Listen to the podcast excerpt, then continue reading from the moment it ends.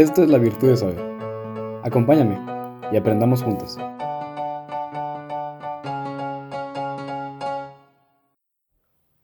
Y bienvenidos al episodio número 2, titulado Inteligencia Artificial. Cabe destacar que es nuestro primer episodio con dinámica de preguntas, es decir, vamos a responder preguntas que hayan eh, preguntado ustedes o formulado en historias de Instagram. Y también es nuestro primer episodio con un invitado, José Luis Lovera, estudiante de Ingeniería en Inteligencia Artificial. José Luis, ¿cómo estás? Hola Gus, muchas gracias. Estoy emocionado porque es un tema que me interesa mucho y siento que muchas personas han oído de este tema, pero pues hay muchos conceptos y definiciones que pueden resultar muy confusos e incluso cuando los investigas terminas con más dudas. Entonces, pues por eso vamos a intentar responder las preguntas y hablar del tema de manera en que se entienda y sea sencillo para todos. Bueno, empecemos definiendo el aprendizaje de máquina.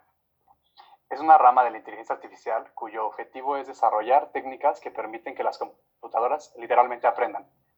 El aprendizaje de máquina es lo más cercano a lo que estamos de la inteligencia artificial. En la definición mencioné que las máquinas aprenden y seguramente varios de ustedes se han estar preguntando cómo es que aprenden las máquinas. Entonces, bueno, uno de los métodos de aprendizaje es la saturación de datos. Es un ejemplo sencillo es, por ejemplo, queremos que una máquina aprenda a diferenciar entre perros y gatos. Entonces le metemos muchísimas imágenes de lo que es un perro y muchísimas imágenes de lo que es un gato. Y entonces cuando tú le acerques una imagen, él te podrá decir, bueno, esto es un perro o esto es un gato. Esta forma de aprendizaje tiene limitantes, ya que se puede sobresaturar los datos o ingresar datos de manera errónea. Por ejemplo, si metemos puras imágenes de perros chihuahuas, cuando metamos un perro de diferente raza, pues no sabrá que es un perro. Mm. Ahora vamos con las simulaciones virtuales. Ya que estamos en aprendizaje de máquina, una de las preguntas fue por Tony Osuna, que pregunta que cómo integramos la inteligencia artificial en la planeación de recursos empresariales. Y bueno, otra manera de hacer que las máquinas aprendan es con simulaciones virtuales. Pongamos de ejemplo un restaurante. Podemos poner a un sistema que simule cuántos clientes van a llegar, si se va a pagar en efectivo o con tarjeta, cuántas cajas vamos a tener, cuántas mesas debemos de tener. Y pues al final el mismo sistema te regresaría eh, el campo más óptimo para que nuestro restaurante podría funcionar, pueda funcionar. Sí, la configuración óptima del restaurante, vaya, ¿no? Sí, claro. Otra de las preguntas era que aplicada al área de salud y sus premios sanitarios y tecnológicos, pues entra lo mismo de las simulaciones virtuales podemos simular el tratamiento de un paciente, analizar las relaciones entre los métodos de prevención o tratamiento de pacientes y de esta manera predecir posibles resultados. Finalmente, la manera que a mí más me gusta para que aprenda una máquina está basada en la psicología de divide y vencerás. Eh, pongamos de ejemplo, queremos entrenar a un robot a que se defienda de ataques cuerpo a cuerpo. Entonces, la manera más fácil de entrenar a un robot a que se defienda es atacándolo. Y la manera más fácil de entrenar a un robot a que ataque es que otro se defienda. Entonces, si ponemos a una máquina que aprende a atacar y a una máquina que aprende a defenderse, entonces las dos se van a estar entrenando al mismo tiempo y como resultado tendremos dos máquinas muy poderosas en los dos, en los dos campos. Bueno, ahora pasemos a la inteligencia artificial, el concepto general. Primero definamos la inteligencia. Por definición, la inteligencia es la facultad más importante a nivel espiritual que un humano posee. Dicha facultad actúa en torno a la verdad, o sea, quiere decir que cuestiona lo que es real y de esta manera aprende. Es un poco basado también en la definición filosófica. Y bueno, la inteligencia artificial fuerte es justamente esto, que una máquina logre tener inteligencia. Y hoy en día no existe ninguna máquina inteligente o sea, en realidad el concepto está mal utilizado. Hay máquinas que aprenden, pero no por aprender eres inteligente. Bueno, aquí es donde empezaremos a responder a más profundidad sus preguntas. Y Fabián Javi pregunta, ¿en qué momento deja de hacer análisis de datos y programación y pasa a ser inteligencia artificial?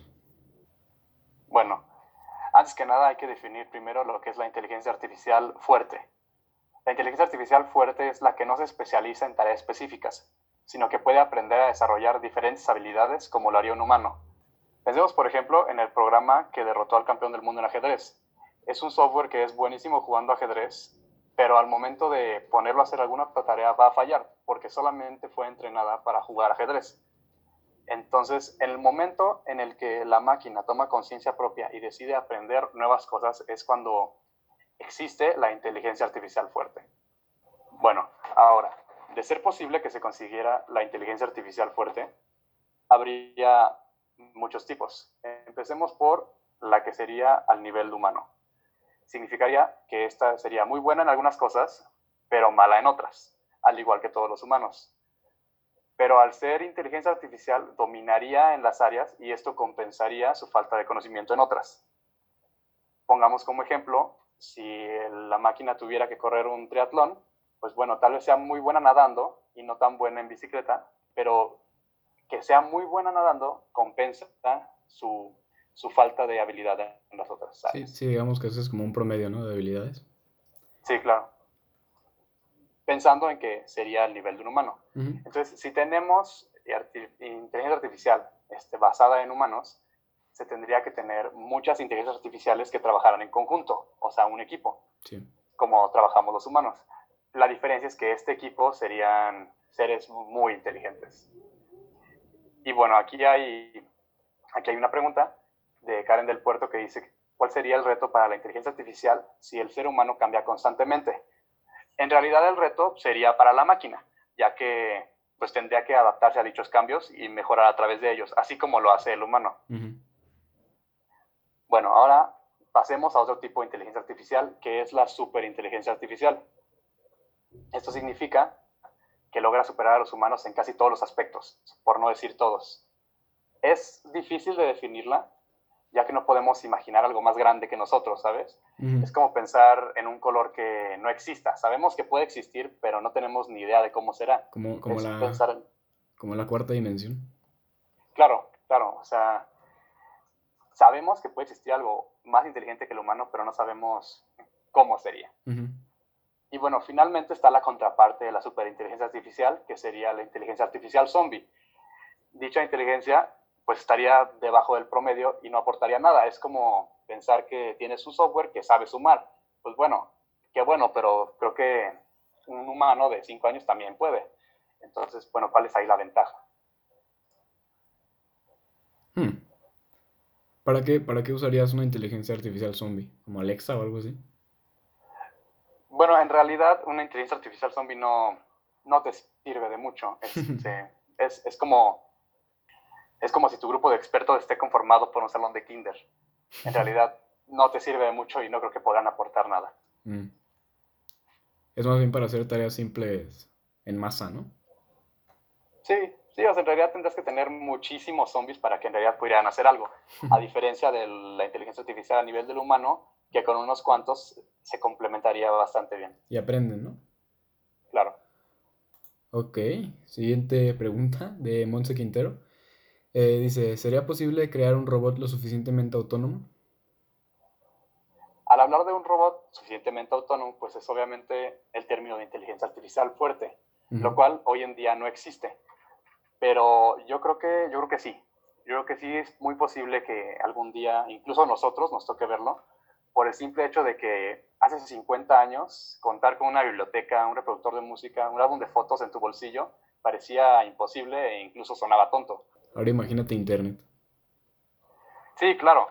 O sea, contar que, que enfrente de una pantalla íbamos a tener acceso a, a gran cantidad de información sonaba tonto, sonaba, sonaba raro. Entonces sí, a mí no me sorprendería y no me sorprendería por el hecho de que la tecnología está avanzando muy, muy rápido. O sea, los avances y las aportaciones que, que han habido últimamente han sido muy importantes. Entonces, sí, no, yo creo que lo podríamos ver muy pronto. Eso, eso espero, por lo menos en nuestra, nuestra vida, ¿no? Hasta 2100, antes de 2100. Sí, ojalá, ojalá. Siguiente pregunta, pues. También de Monse Quintero, ella, nos, ella fue la única que nos puso dos. ¿Qué tan lejana es la idea de tener robots amos de llaves, tipo los supersónicos? Bueno, este, esto, es una muy buena pregunta porque es creo que la más cercana a nuestra realidad, porque yo creo que estamos, estamos a nada y en realidad no creo que sea necesario, eh, basándonos en los supersónicos, tener un robot corporal que nos ayude en la casa. sino un conjunto de dispositivos inteligentes. Hoy en día se pueden conseguir bastantes herramientas que nos ayudan a las tareas de la casa. Por ejemplo, ya existen las cafeteras que se pueden programar para que tengan tu café listo en la mañana, refrigeradores que te dicen qué, elementos faltan, cortinas que se abren en la mañana, las barredoras que recorren tu casa limpiando el piso. Entonces a mí, a mí no se me haría, a mí no se me haría loco decir que en algunos años ya la mayoría de las casas estén automatizadas por completo. Porque no se me ocurre un rol de la casa que no pueda ser reemplazado por una máquina más que los mismos roles de un miembro de la familia. Sí, o sea, no puedo decir, no quiero, más bien no puedo tener un robot que sea mi hijo, ¿no? Sí, no. O sea, ¿qué, sentido tiene? ¿Qué, uso Pero si puedes tener un robot que esté barriendo o que esté limpiando. Sí, claro, lo que harías a tu hijo hacer. sí, incluso favorecería a ciertos miembros de la familia. a lavar los platos, por favor. Entonces, bueno, el único sentido que le vería a la corporalidad se, se le conoce como la ilusión del usuario. O sea, es decir, tener un robot en realidad sería nada más para sentir que, que existe. Por ejemplo, tomemos de ejemplo los colores de Siri o de Alexa. Por ejemplo, el, el anillo azul que tiene Alexa o los patrones de colores que tiene Siri nos hacen sentir que existen, nos hacen sentir que están hablando, pero en realidad no nos sirven de nada. O sea, verlos nos hace sentir que estamos interactuando con ellos. Sí, sí, sí, de acuerdo. Siguiente pregunta de Saúl Delgado. Dice, ¿la IA en una máquina puede llegar a ser superior a la de un humano? Pues bueno, en este caso, si hablamos de las tareas específicas, la inteligencia artificial ya lo supera, como mencionaba antes, por ejemplo, en el ajedrez. este, ya hay robots que juegan mucho mejor ajedrez que un ser humano. Pero si hablamos de la capacidad general de un humano, pues el humano gana por el simple hecho de que es inteligente y pues, que tiene voluntad. Entonces, si ya tenemos una inteligencia artificial fuerte o que ya aprenda sola, que escriba su propio código, ¿cómo sabemos que ya supera al humano? Es decir, que, ¿en qué punto ya es superior a, un, ser humano? ¿Qué, ¿Qué, parámetros usarías o cómo? Esa es una muy buena pregunta. Este, muchos científicos han hecho, han hecho pruebas que las inteligencias artificiales deben superar para demostrar que son superiores o mínimo al nivel de un humano. Una de ellas fue hecha por el padre de la computación, Alan Turing, y esta prueba se basa en que tú tienes que entablar una conversación con un humano y con una inteligencia artificial. Y si no sabes cuál de ellas es la inteligencia artificial, pues entonces se podrá decir que que se ha conseguido, que ya, que ya existe y que ya lo lograste. Sí, sí, sí suena razonable, es decir, si no sé diferenciar entre quién, o sea, cuál es cuál, si me dicen, había una inteligencia artificial hablando en esa conversación y no me di cuenta, sí, sí, te creo que puede existir. Y esta prueba se vuelve mucho más interesante cuando le damos corporalidad. O sea, ahora imagínate que los estás viendo y tienes que identificar cuáles si no puedes, eso, eso es mucho más poderoso y pues es mucho mejor. Y además si logras eso es todavía mejor, ¿no? Sí, sí, claro. Ahora está la prueba de Steve Wozniak. Steve Wozniak fue el socio de Steve Jobs para crear Apple. Hmm. Steve Wozniak dijo que la inteligencia artificial debía entrar a cualquier casa y poder identificar dónde estaba la cafetera para preparar un café. O sea, esta prueba lo que tenía que hacer pues, es entrar, encontrar dónde está la cocina, buscar la cafetera, buscar el agua. O sea, por sí mismo tomar las decisiones que un humano haría. Hmm. Pues o sea, meterlo, meterlo en una casa y que actúe como un humano. Sí, sí, sí, claro. O sea, actuar como lo haría un humano. Sabe dónde están las tazas, sabe dónde está el agua. O sea, por simple sentido común. O sea, yo puedo estar en tu casa y no conocerla, pero sé dónde está la cocina. o, sea, puedo, por elementos visuales, saberlo. Sí, si quieres una taza, pues buscas por ahí en la cocina, en alguna gaveta o en algún cajón o algo así. Sí, claro, hasta que la encuentres. Si no buscas abajo del sillón. Sí, exactamente. Mm. Y, como estas hay muchas más pruebas, pero pues estas dos son las que más me parecen, las que me parecen más interesantes. Sí, pues además vienen de Alan Turing y Steve Wozniak, ¿no? Dos, dos pioneros de, de la, de la, computación. Exacto. Ah, qué bien. Eh, la siguiente pregunta que tenemos son dos realmente relacionadas. La primera de Charlie Torres dice, ¿cuál es la inteligencia artificial más avanzada? Y la segunda de Fernando de la Serna, que dice, ¿qué se ha logrado hasta ahora por la IA? Es decir, ¿qué ha logrado la IA hasta ahora? Son buenas preguntas, este, más que nada por curiosidad. La, la primera es difícil de responder en general porque pues habría que decir el ámbito en el que se especializa. Sí, además este define qué es avanzado, ¿no? Sí, claro. Entonces, pues vamos a, vamos a decir algunas de las más reconocidas. Por ejemplo, bueno, en el área de juegos, eh, Go es un juego chino, parecido al ajedrez, pero un poco más, más largo. Duran las partidas alrededor de dos y seis horas. Y bueno, en el 2016 creo, eh, una inteligencia artificial logró ganarle al campeón del mundo. Y ese ha sido el logro más, más reciente en el área de los juegos. También ya hay inteligencias artificiales que logran jugar este, sin equivocarse juegos de Atari. Sí, juegos sencillos, ¿no? Otro de los logros es inteligencia artificial que escribe poesía. A través de rimas, este, analiza patrones y y hace poemas que sí tienen sentido y, y riman. También ya hay sistemas que le ganan a jugadores profesionales en póker, por ejemplo. Este, ya las mismas inteligencias crearon sus estrategias, como lo hacen los humanos, para, para de esta manera ganar. Mm. Otra que me parece a mí muy interesante es que le ganan a los humanos en tests de IQ. O sea, significa que no son más inteligentes, pero responden de mejor manera a los tests que como lo haría un humano. ¿Tienen un coeficiente más alto o nada más saben qué responder? Yo creo que es más el análisis de datos y, patrones, porque sí, como mencionaba, pues no son inteligentes, más bien saben, saben qué responder. Hmm. Y pues finalmente el que a mí me parece más interesante es, son los sistemas que ya desarrollan teorías científicas.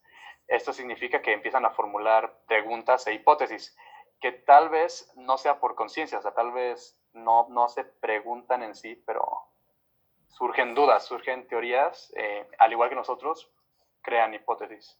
O sea, ya me van a dejar sin trabajo. Esperemos que no. Espero que no.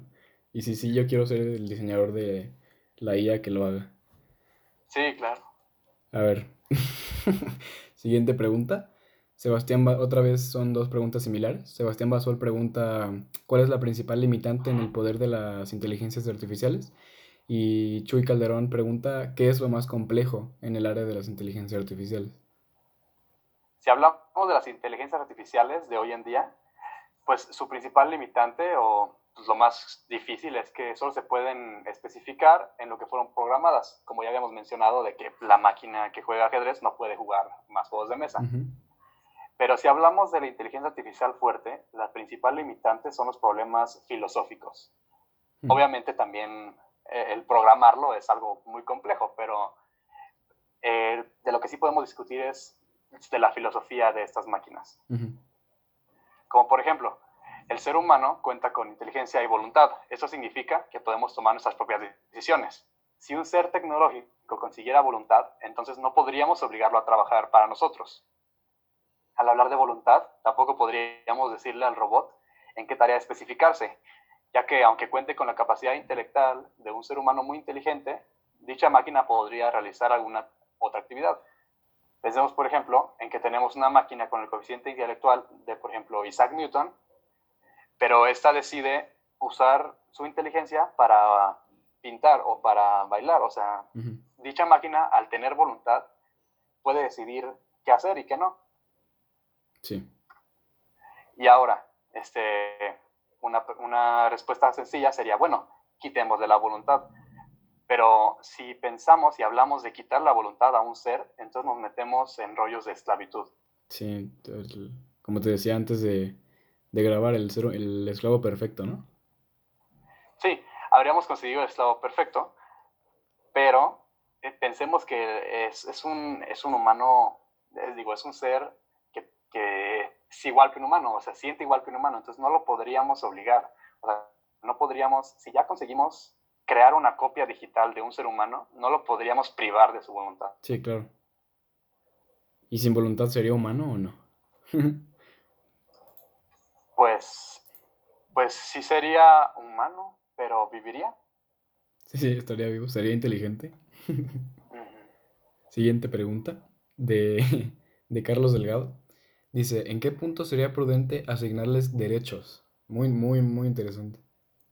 Es muy buena esta pregunta, porque ya ha habido un caso, sí. pero la respuesta en concreto sería que yo digo que sería prudente asignarles derechos hasta que sea necesario, o sea, hasta que exista cierto riesgo o hasta que su interacción se vea afectada o comprometida. Pongamos como ejemplo el ejemplo de Sofía, para los que no han oído hablar de Sofía, es una, es una robot eh, que utiliza inteligencia artificial. Fue desarrollada por una compañía china llamada Hanson Robotics y en 2017 la hicieron ciudadana de Arabia Saudita. ¿Esto qué significa? O sea, ¿qué significa que sea ciudadana? ¿Tiene derechos? Pues en realidad que sea ciudadana no significa nada.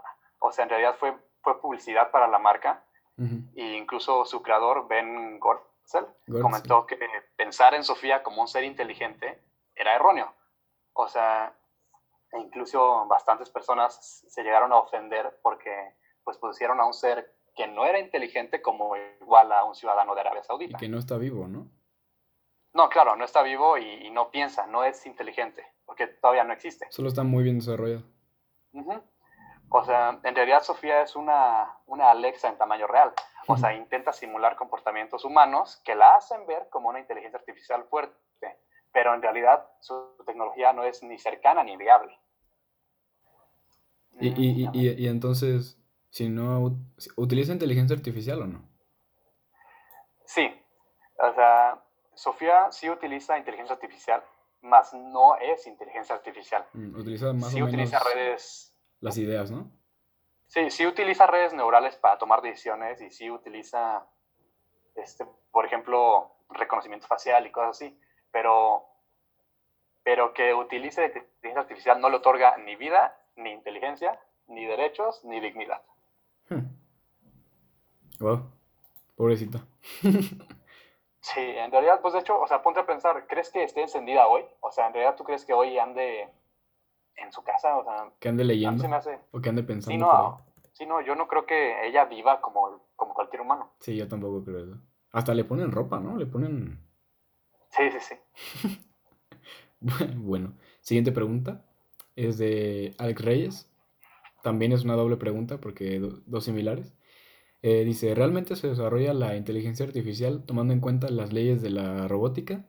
Y George Morales pregunta que si en algún momento las inteligencias artificiales verán al hombre como una amenaza. Para los que no conocen las leyes de la robótica, estas fueron establecidas por Isaac Asimov. Estas dicen que un robot no puede dañar a un ser humano ni permitir que un ser humano sufra daño. La segunda ley dice que un robot debe cumplir las órdenes de los seres humanos, excepto si dichas órdenes entran en conflicto con la primera ley, o sea, si una orden es atacar a otro humano. Sí. Y finalmente, la tercera ley dice que un robot debe proteger su propia existencia en la medida en que ello no entre en conflicto con la primera o segunda ley. Es decir, si un humano está peleando con un robot, el robot no debe de defenderse porque esto atacaría o atentaría contra la vida de un humano. Sí, contra la primera ley. Y de hecho, hay una película que se llama Yo Robot de Will Smith que entra mucho en este, en este aspecto. O sea, toca mucho las leyes de, la robótica. Sí, y esta, esta película justamente nos, nos introduce esta, esta teoría o esta... Esta idea de qué pasa cuando un, cuando un robot viola las leyes de la robótica. Sí, exactamente. Entonces, pues pues en realidad sí, sí se intenta, pues por pura, por pura lógica, sí se intenta que los robots no dañen a los humanos. por precaución además, ¿no? Pero sí, sí, y por precaución, más que, más que por seguir a Isaac Asimov. Sí. Pero si una inteligencia artificial ya logró conciencia propia y voluntad, entonces pues dichas máquinas podrían entender su superioridad e ignorar las leyes. O sea, es como pensar que los perros nos, nos dijeran qué hacer y qué no, pues en realidad ¿por qué nos tendrían que decirlo? si nosotros somos superiores que ellos. Entonces, pues los humanos, ah, bueno, aquí entra otra duda.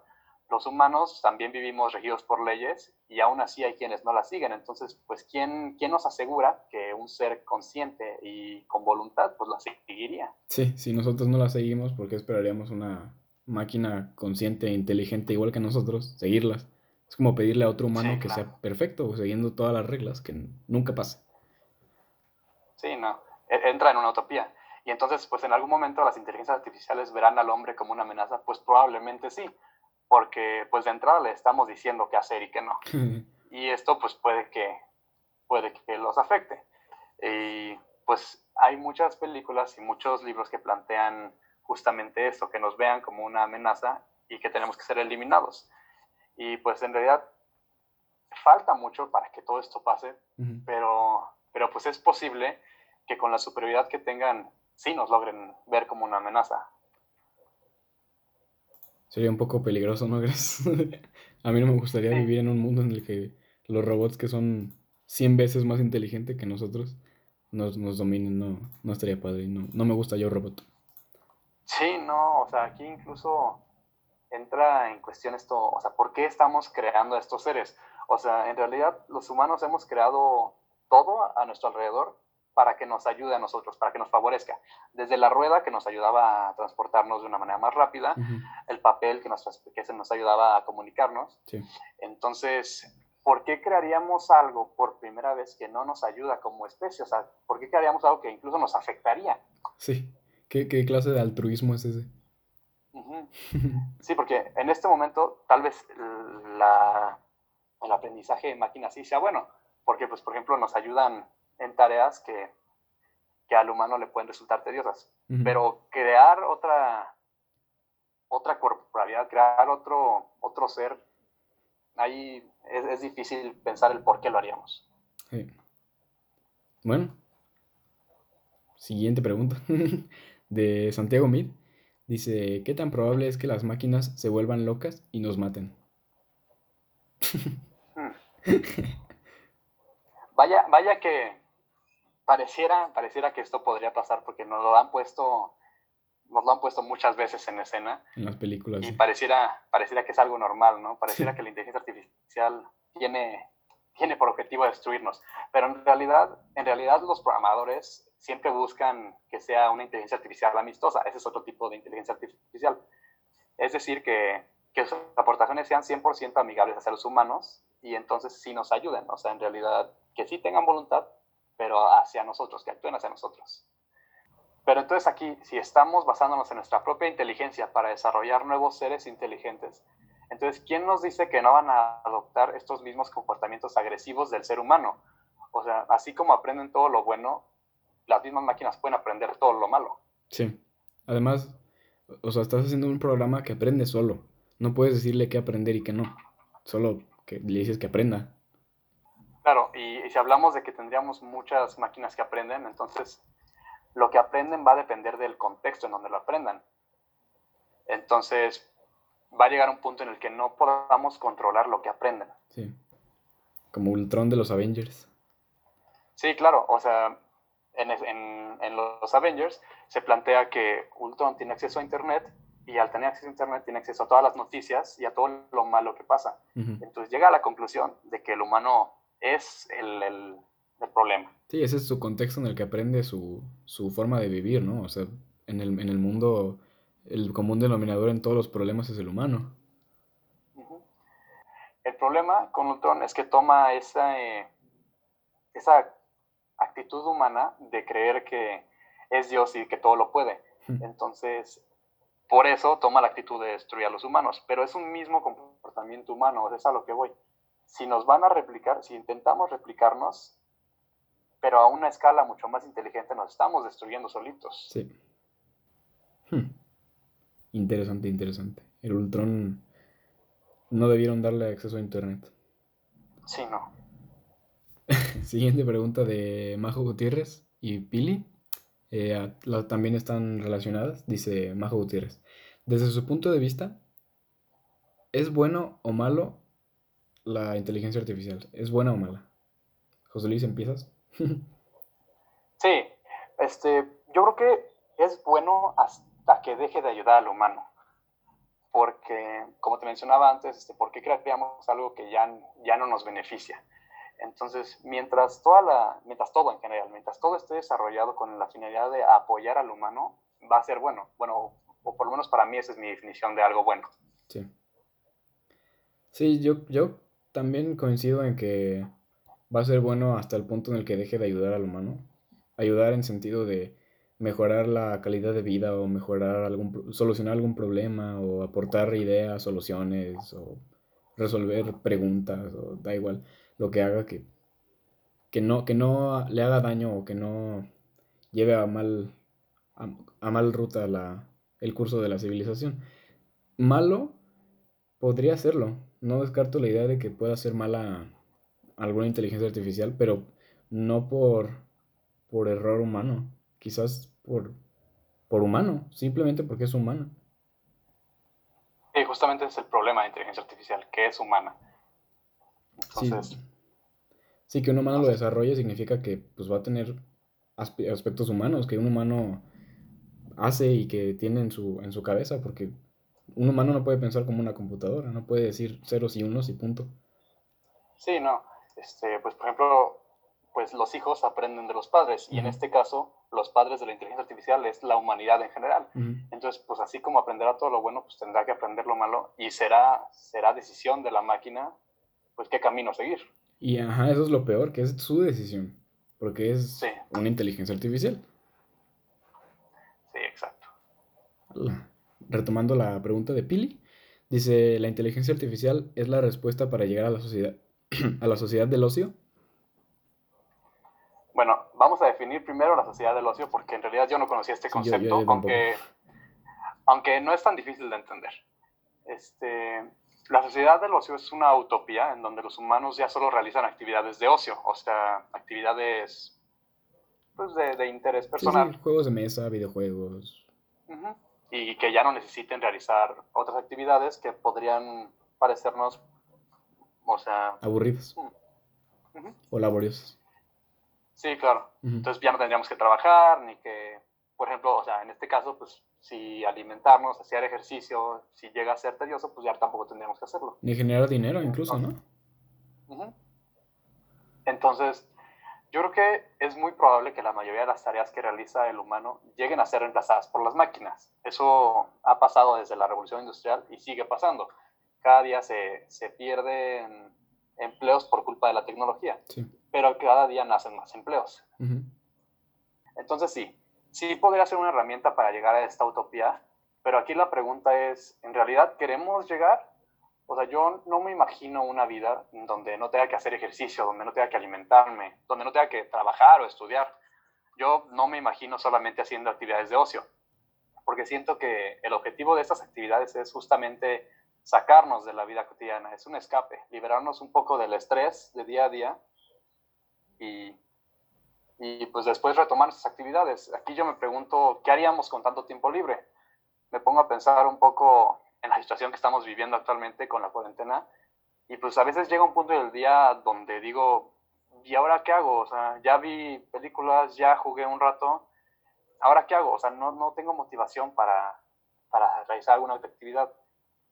Ya no tengo, o sea, llega un punto del día en el que ya no, ya no quiero hacer nada. Sí, ¿por qué levantarte cada día, no?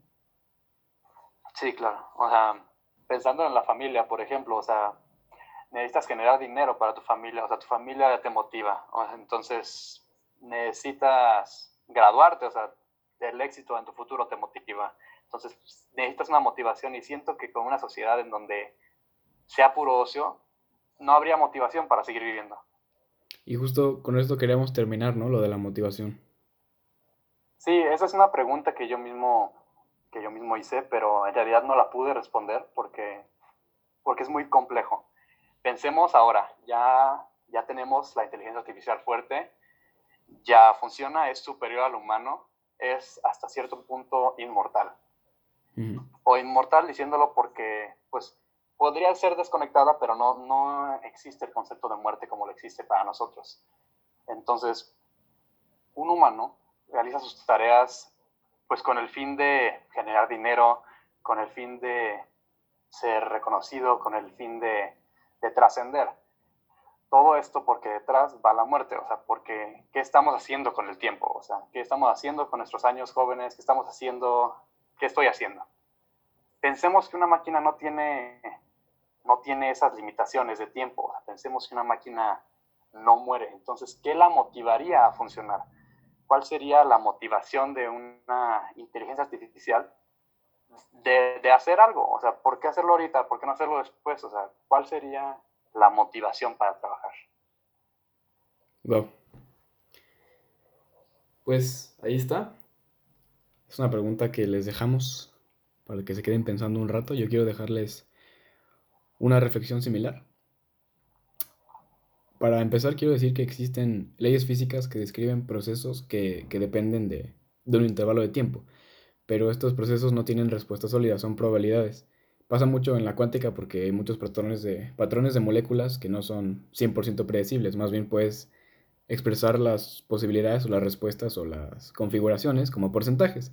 Un ejemplo es el material radioactivo. Hay una medición que se llama periodo de semidesintegración que indica el tiempo necesario para que la mitad de las moléculas de una muestra eh, decaigan. Decaigan es decir que ya no son reactivas, que ya no emiten radiación.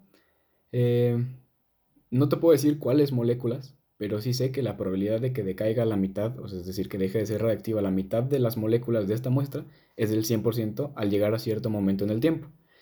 Sabiendo eso, y observando a un ser inmortal como lo puede ser una inteligencia artificial, y haces que el periodo de tiempo que observas sea infinito, es decir, que su vida sea infinita, la probabilidad de que el ser aprenda todo y sepa todo sería del 100%. Y ahí la pregunta sería, ¿cuándo lo va a aprender todo? ¿Y por, qué ahora? ¿Para qué debería hacerlo? ¿Y qué lo motiva a trascender?